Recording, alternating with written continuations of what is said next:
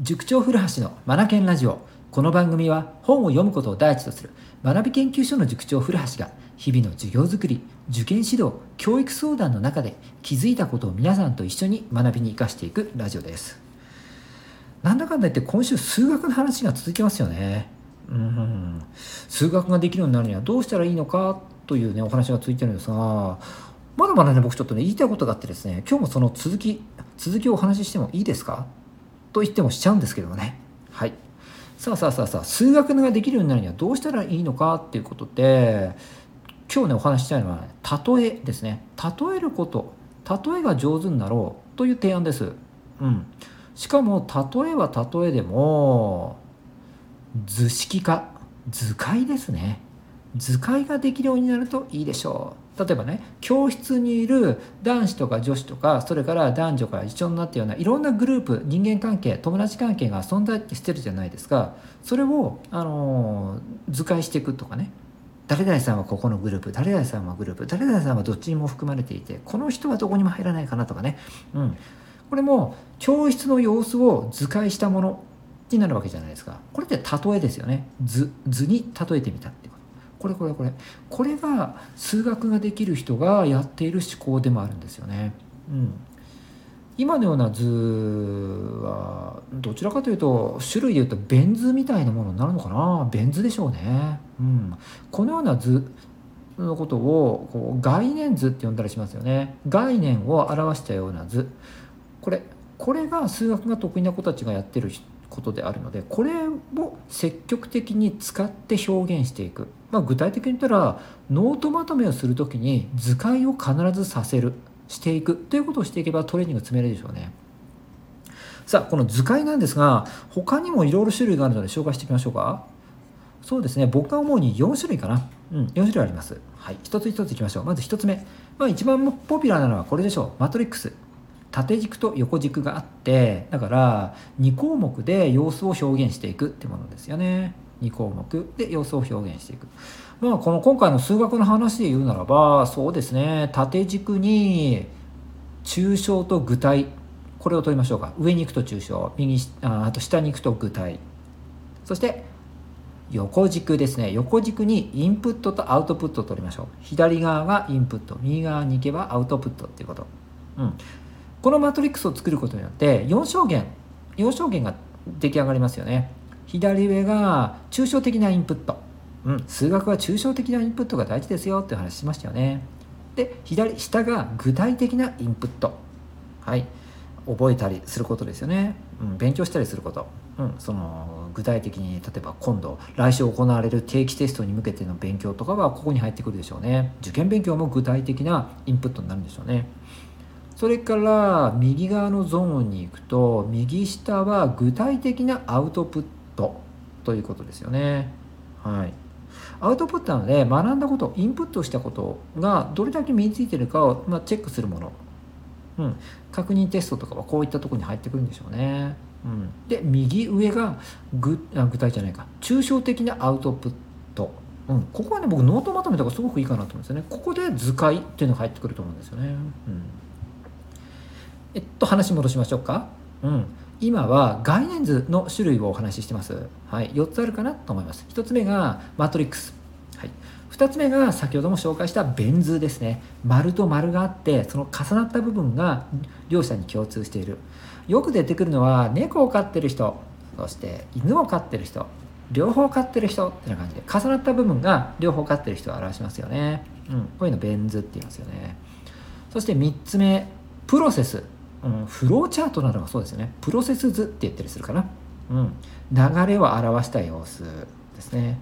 フローですね、はい、最近は割と多いですね。フローを表すようなものってね、うん、そして4つ目がステップ図。うん、順番を示していくような図解ですよね。このような手順で進めていきますっていうのはステップ図ですね。うん、だからまとめてみるとマトリックスベン図プロセス図ステップ図この4種類かなって僕は思います。うん、この4つを使えるようにしていくと数学で求められる例え図解の力ですね。これが身についていくと。うん、どうです？はい。ベン図なんていうのは実際に問題に出てきますしね。マトリックスだってね関数なんか思いっきりマトリックスじゃないですか。出てくるでしょ？はい。非常に重要なんですね。数学と相性がいいというかまんま数学なんですよね。だからあの図解をするこれらの概念図を使って自分が勉強した内容を、えー、図解できるようになってくるとまあまあ数学のトレーニングになってきちゃうんですよね。ノートまとめの時に図解を必ず意識して取り組んでいくってことをしていくといいでしょうね。うん。もうちょっと語らせてください。3番目に出てきたプロセス図なんですがあの僕がね自己管理で自分のね To Do など管理するときに使っているマインドマップっていうのがあるんですがマインドマップなんか完全にプロセス図ですよね。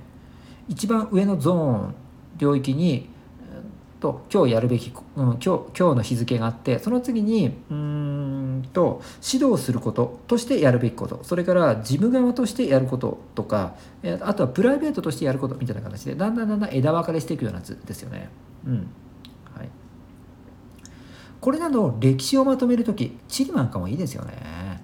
はい、カテゴリー別にどんどん分岐させていくっていうことで、うん、その単元その章をですねまんまマトリックスでまとめることができマトリックスじゃないか、えーと、まんまマインドマップでまとめることができるんですよね。うん、まさに図解ですよね。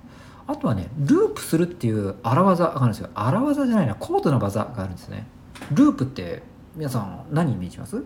こうぐるぐる回るような図ですよね。だからサイクルを描くような図。そうですね。PDCA なんかループですよね、うん、このような図もありなんだってことで覚えておくといいでしょう。あの有名なループ図だとあれがあるじゃないですか。アマゾンの創始者、えー、ジェフ・ベゾス氏、うん、彼の、えー、思考がループらしいんですよね、うん。はい、ループしていてそこに書か書かれてる事柄をまとめていくっていうのがありですね。僕ねこれよく使うんですよ。はい、はい、それから次はですねステップ図についてももうちょっと詳しく説明したいですね、うん、ステップ。ステップを踏んでいくというものなんですよね。スケジュールの管理。いいですよね。例えば1年間の受験勉強のスケジュール。えっと、春はこれを進め夏はここからここまでやって秋はここを仕上げて冬は、えっと、もう直前なので過去問とかね。こんな感じでステップを踏んでいくような図とか。はい。あとは並行しているようなグラフのような図もここに入ってくるかなと思うんですよね。うん。並行ですね。えっと縦軸にやるべきこと。横に時間。まあ日数がいいかな。はい。えっと縦軸注目して1番2番3番とやること。番号つけたとしましょうか。1番の勉強は3ヶ月間やり通す。2番目の勉強は1ヶ月間で終わらせる3番目の勉強に関しては3日で仕上げるとかねこんな感じで、えーと、3つのものが並行しているような図を作ることもできるわけなんですよね、うん、こうやって自分のやるべき勉強を図解したものになってきますよね、うんちょっとだんだん細分化して分かりやすくなってきましたよね。もう一度まとめましょうか。はい。えっ、と、今回はですね、図解を奨励しています。数学ができるようになるには、図解を積極的に使えるといいですね。というお話です。で、その図解って何ぞやっていうことなんですが、図解。僕が進めるのは4つの図です。マトリックス、ベン図、プロセス図、そしてステップ図ですね。この4つを使えるようになるといいでしょう。はい、プロセス図やステップ図についてはいろいろなパターンがあるのでいろいろバリエーションを聞かせて自分なりオリジナルのプロセス図やステップ図を作ってもいいかなと思います。うん、うん、そうなんですよね。皆さんどう思います？数学が得意な方は周り見渡してみるとこういった図解なんかねメモ書きとか見ると割と多いと思いません？うん。そして、えー、っと図解され、えー、っと思考そのものがね図解をしようしようとするところもあるようなのでなんか例えるのが上手。数学得意な話の話に耳を傾けていると何かに例えたりとかつまりこれってこういうことでしょとか言い換えたりとか、うん、結構ねそういったトーク口癖が多いんじゃないかなと思うんですよね。是非注目して数学得意な方の話聞いてみてください、うん、例えるのがやっぱ上手なんだってきっと見えてくると思いますよ。はい。数学が得意になるために図解を積極的にしていくということを僕はお勧めします。